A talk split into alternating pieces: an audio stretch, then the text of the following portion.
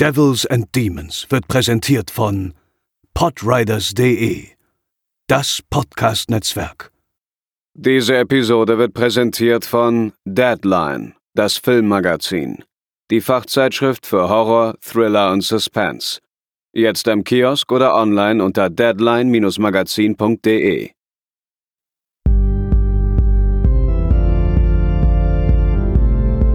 They're coming to get you, Barbara. For you.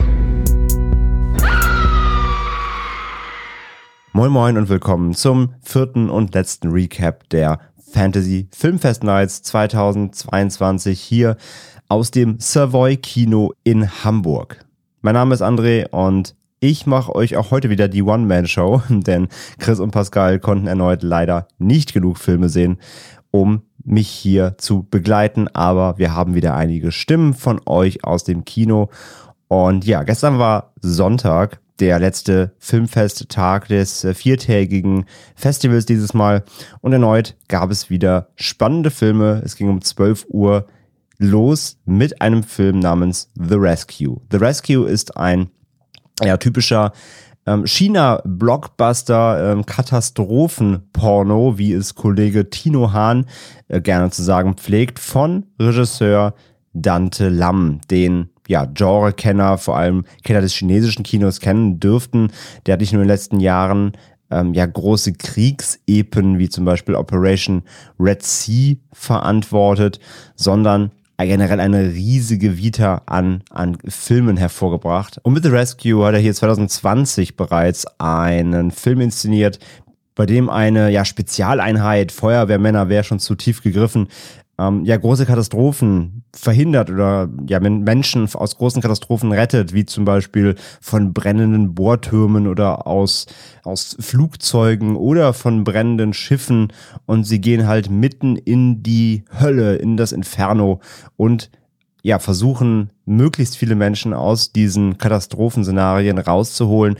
Währenddessen wird noch eine Geschichte erzählt über die Krebserkrankung der Frau des Protagonisten. Der Protagonist ist hier gespielt von Eddie Peng, ein aufstrebender taiwanesisch-kanadischer Schauspieler, hat zum Beispiel auch letztes Jahr auf dem Filmfest äh, stattgefunden mit Are You Lonesome Tonight, ein sehr schwerer, aber atmosphärischer Thriller und macht gerade wirklich eine gute Figur. Auch hier bei The Rescue kann er voll überzeugen. In der Hauptrolle hat er auch bei The Great Wall mitgespielt, zum Beispiel mit Mark Wahlberg. Und ja, Rescue ist ein 140-minütiges Feuerwerk, beziehungsweise, wie gesagt, ein Feuerinferno. Die vier Szenarien, durch die diese Gruppe, diese, diese Rescue Crew gehen muss, sind wirklich imposant, wenn auch wieder mal typisch chinesisch uncanny. Das CGI ist einfach noch nicht auf Hollywood-Niveau. Das merkt man einfach, dass der chinesische Markt da noch nicht ganz rangekommen ist. Aber sie geben sich immer große Mühe, das Ganze mit möglichst viel Herzblut und ja, vor allem so einer Überzeugung zu spielen. Mit einer Ernsthaftigkeit, die das Ganze dann ja sehr funktional machen. Und die Szenarien sind wirklich spannend, sie, sie sind, machen Spaß, man spürt die Hitze, wenn sie da durch die Feuerwände rennen. Und das Ganze ist einfach sehr aufwendig inszeniert, auch wenn man da eben bei der äh, Effektarbeit ein bisschen die Augen zudrücken muss. Aber ich fand äh, The Rescue auf jeden Fall unterhaltsam. Ich muss aber auch ganz ehrlich zugeben, mir fehlen leider knapp 40 Minuten des Films, da ich leider einmal raus musste. Ich habe aber von Kollegen noch erzählt bekommen, was für ein Szenario fehlt. Das Flugzeug habe ich nicht gesehen. Schade, aber an der Stelle muss das gesagt werden. Deswegen spare ich mir auch eine finale Wertung, äh, wenn ich den Film nochmal nachholen kann, final. Aber was ich bisher gesehen habe von The Rescue, war ein Film, der auf dem Filmfest vielleicht ein bisschen aus der Reihe fällt, aber für alle, die eben, wie gesagt, so chinesisches Blockbuster-Epos-Kino und ähm, ja, so Katastrophenfilme mit viel Pathos mögen, für die ist Rescue auf jeden Fall ein kleiner Tipp. Dann ging es weiter mit You Are Not My Mother, ein Regiedebüt von der irischen Regisseurin Kate Dolan.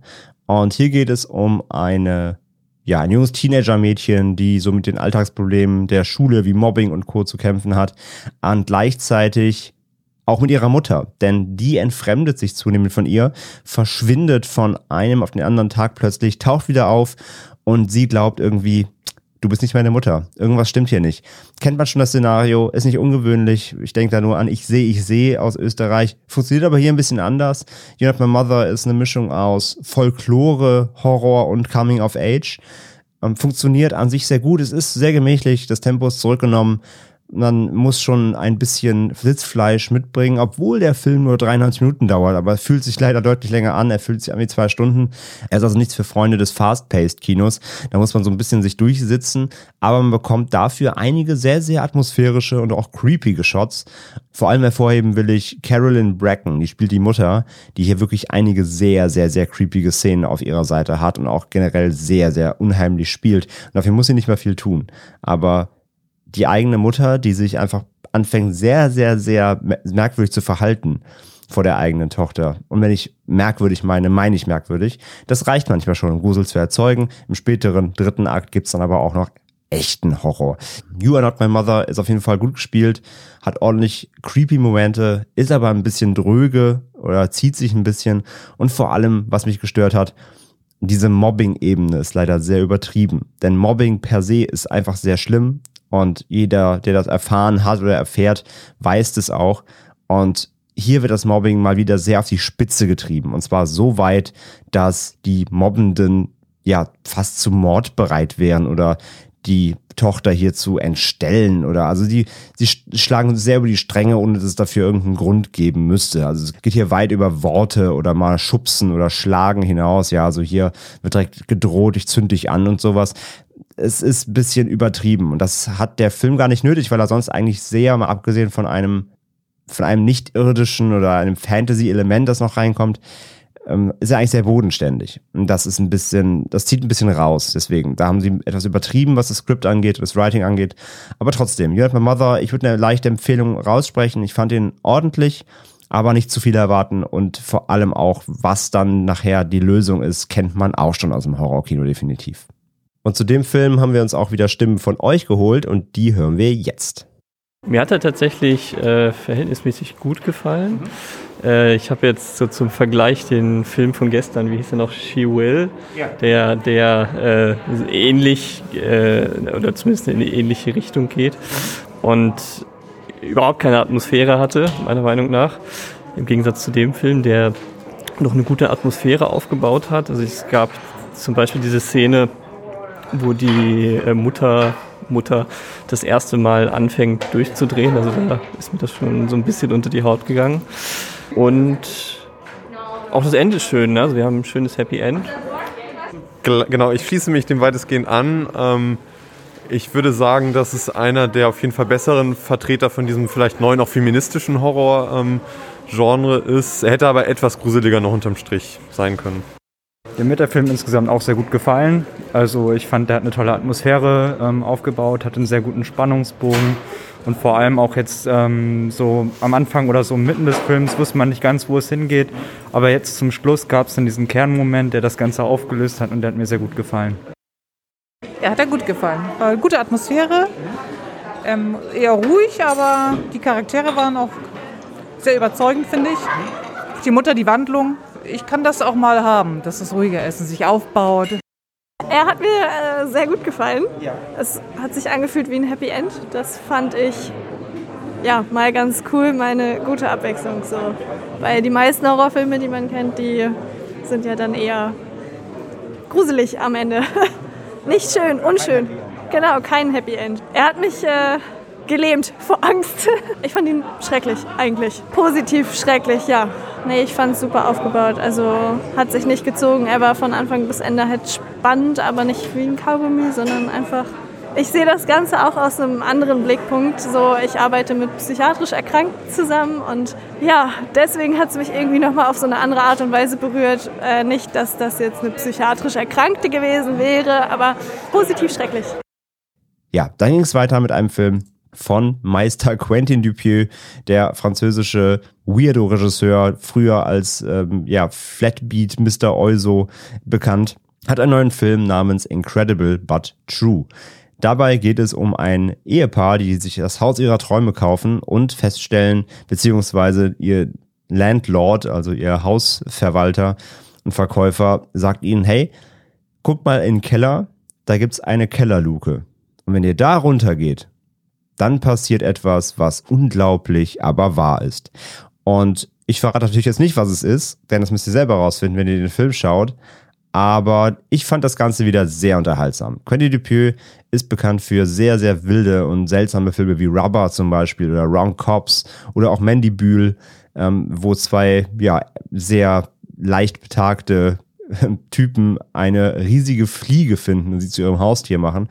Incredible Bachu hat auch wieder diese weirde Ebene, ähm, hat, einen, hat einen Kniff, einen sehr verrückten Kniff, plus noch eine sehr verrückte Nebenhandlung.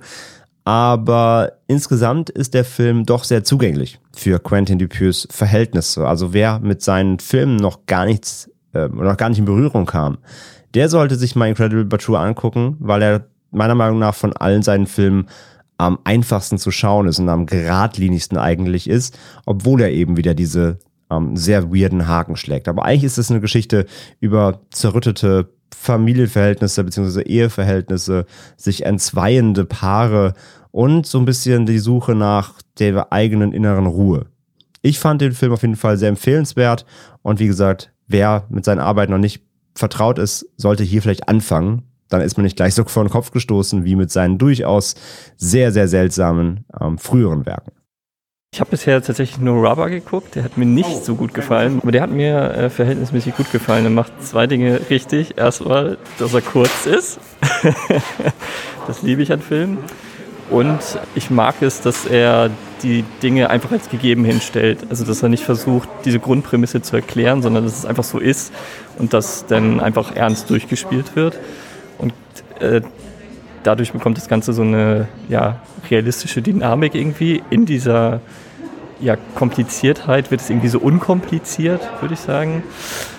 Und irgendwie hat der Film am Ende auch eine ganz nette Botschaft. Also es wird ja irgendwie dieses, man will innerlich jung bleiben, wird nach außen gekehrt. Weißt du, was ich meine? Also dieses, ich möchte innerlich jung bleiben, wird dann eben quasi ja, gezeigt, wie es eigentlich ist. Also dieses, diese Schwierigkeit, dass Menschen nicht akzeptieren können, dass sie äh, älter werden. Ne? Und das macht der Film ganz gut. Es ist sehr skurril, aber auch lustig. Aber ich würde ihn nicht empfehlen, man kann französischen Humor mag. Ja, ich kenne den auch, wie heißt das noch, mit dem Mann mit der Lederjacke. Den kenne ich von ihm. Genau, und den, nee, ist das Diesken? Ja, den fand ich richtig gut. Deswegen habe ich den geguckt auch. Ja. Ich finde es total witzig, aber ich weiß, ich hätte sehr viele Freunde, die es vielleicht nicht so den's, also viele Freunde von mir nennen das immer französischen Humor, wenn es so ein bisschen sehr schwachsinnig ist. Und, ja. äh, und es hat so Elemente. Ich finde es toll, aber es ist so ein bisschen Geschmackssache, würde ich sagen. Ist zugänglich? Äh, zugänglich? Ja. Ähm, doch, würde ich sagen schon. Aber es wirkt erst so ein bisschen wie leichte Unterhaltung, was es ja eigentlich im Endeffekt dann gar nicht so ist. Mhm. Und das ist vielleicht auch, weiß ich nicht, muss man mögen, glaube ich. Also es ist einfach ja, französische Madness gewesen und man, es war einfach äh, so, wie man es erwartet hat. Also so wie so ein, weil seine Filme sind ja oft wie so ein gigantischer Witz einfach so und äh, ähm, das so einfach durchgezogen, das ist einfach super nice und witzig und mal was anderes als Standard Hollywood. So. Fandst du zugänglich? Äh, den zugänglicher als den letzten auf jeden Fall und zugänglicher als Rubber auf jeden Fall. Also so, ja doch, doch, da würde ich auf jeden Fall zustimmen, ja. da, ich habe sonst gar nicht so viel mehr zu ergänzen eigentlich. Also durchweg verrückter Film auf jeden Fall, äh, was ganz anderes ähm, als alles, was man sonst so kennt eigentlich. Und ja, aber auf jeden Fall sehr interessant zu sehen. Ja, und dann ging es auch schon ins Abendprogramm. Als nächstes folgte mein persönliches Highlight, beziehungsweise der Film, auf den ich mich am meisten gefreut habe. Mein Highlight, wisst ihr ja von gestern, ist Salome. Und ich kann schon sagen, er wurde nicht abgelöst, aber trotzdem war ich sehr gespannt und bin auch nicht enttäuscht worden. Und zwar von Hatching. Ein Film aus Finnland von der Regisseurin Hanna Bergholm. Ist auch wieder ein Regiedebüt hier. Also wir haben wirklich viele Debüts gehabt dieses Jahr auf den, auf den Nights. Und hier geht es um die zwölfjährige Tinja, die in einer Familie lebt, die nicht ganz alltäglich ist oder vielleicht auch doch im Jahr 2022.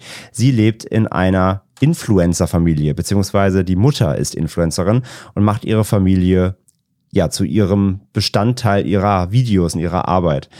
Ähm, sie ist also eine Familienbloggerin und also beziehungsweise Vloggerin auf, auf YouTube und Tinja muss halt herhalten als ja gebürstetes, gestriegeltes Mädchen im kleinen weißen Kleidchen, die zudem zu Leistungssport bzw. Leistungsgymnastik gedrängt wird, muss man schon sagen. Ja, man merkt sehr schnell, das hat ihr, macht ihr eigentlich gar keine richtige Freude, aber die Mutter will unbedingt und sie muss die Beste sein und sie muss so lange üben, bis ihr die Finger bluten und ja, eigentlich kein fröhliches Mädchen im Inneren. Sie spielt zwar fröhlich oder sie tut so, als ob sie fröhlich wäre, aber eigentlich leiden alle ziemlich unter dieser sehr exzentrischen, besitzergreifenden Mutter. Und ja, eines Tages findet Tinja dann ein Ei.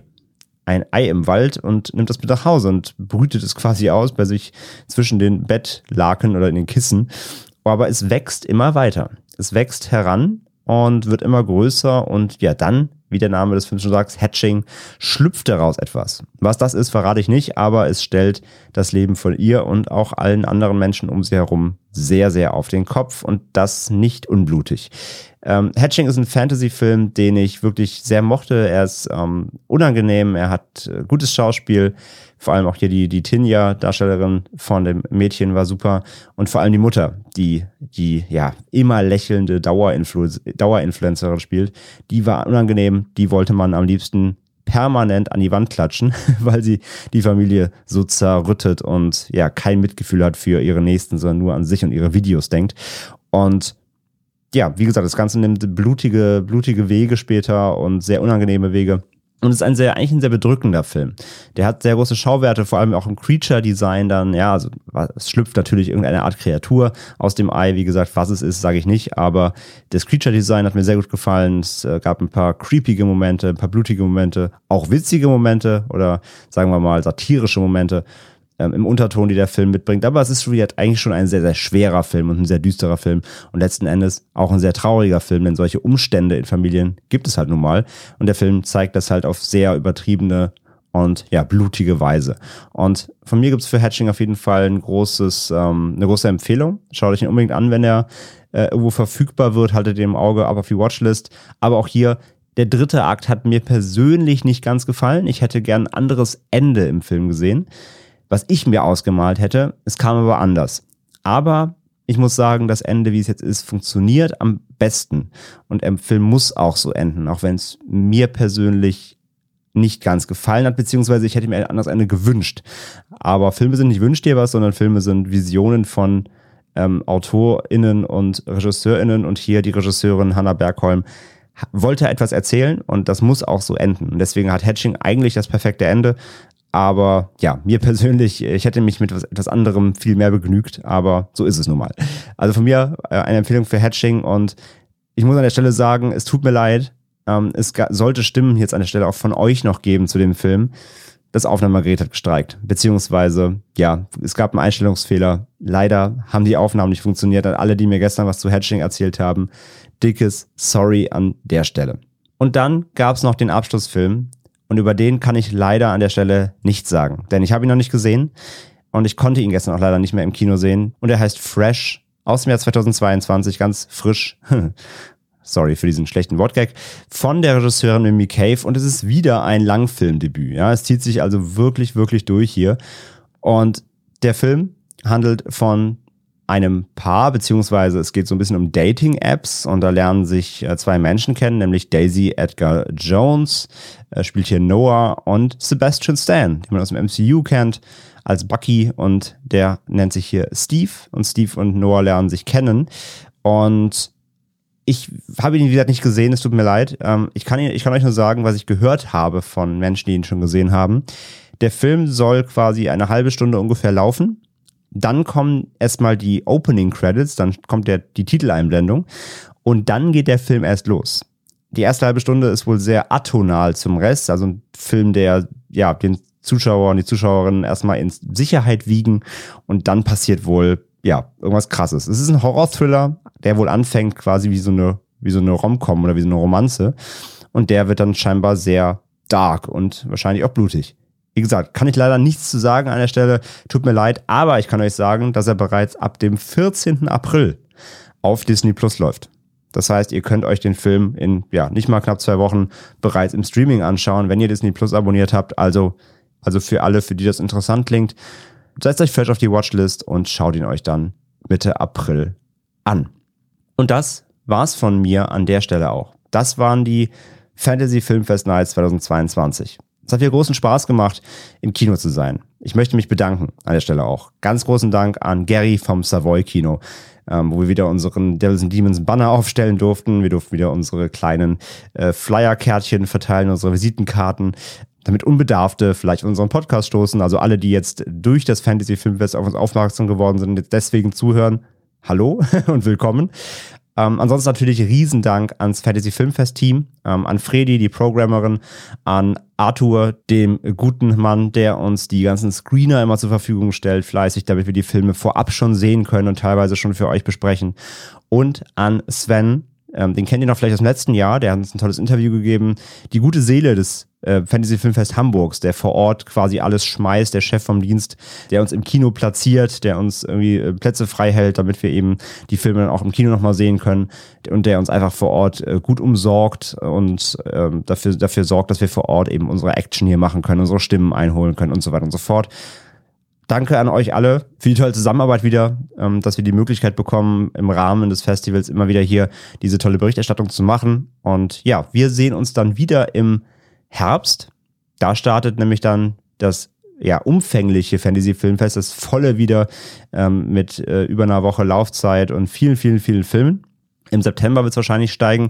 Aber für alle, die noch aus den Städten Berlin, Nürnberg oder Stuttgart kommen oder aus dem Raum dieser Städte, Ihr könnt die Fantasy Filmfest Nights mit allen Filmen, die wir jetzt die letzten vier Tage hier für euch besprochen haben, noch wahrnehmen. Denn dann starten sie erst bei euch. Und zwar vom 7. April bis 10. April.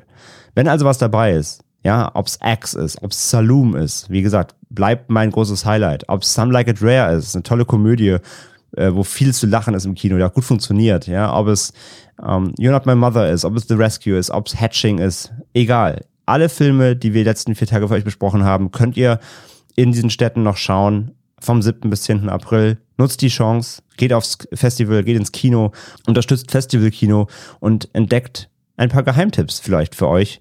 Und ansonsten, wie gesagt, geht's dann im Herbst weiter mit dem vollen Filmfest und da freuen wir uns auch schon sehr drauf. An dieser Stelle auch danke an euch da draußen, danke an tolle Gespräche auch wieder im Savoy Kino mit einigen äh, Hörern und Hörerinnen. Das war wieder ganz toll, euch auch wieder, wieder Persona zu treffen, mit euch über die Filme zu schnacken. Danke, dass ihr auch den ein oder anderen O-Ton abgegeben habt, mal wieder für uns. Das hat großen Spaß gemacht. Und damit sage ich Tschüss und verabschiede mich auch persönlich in den Urlaub. Schon mal kleiner Teaser. Ich bin jetzt die Woche in der regulären Folge nicht dabei, wenn Chris und Pascal die Joyride-Trilogie besprechen. Das wird ganz, ganz toll. Ähm, ich ziehe mich da ein bisschen raus. Ich brauche auch mal ein bisschen Urlaub jetzt nach dem Filmfest. und dann kriegt ihr ähm, ja die volle Breitseite. Und danach in der Woche, danach gibt es dann eine ganz besondere Folge mit einer unfassbar tollen Gästin und einem Interview. Das wird auch nochmal richtig spannend. Also bleibt dran bei Devils and Demons, bleibt uns gewogen, das wird uns freuen. Und bis zum nächsten Mal.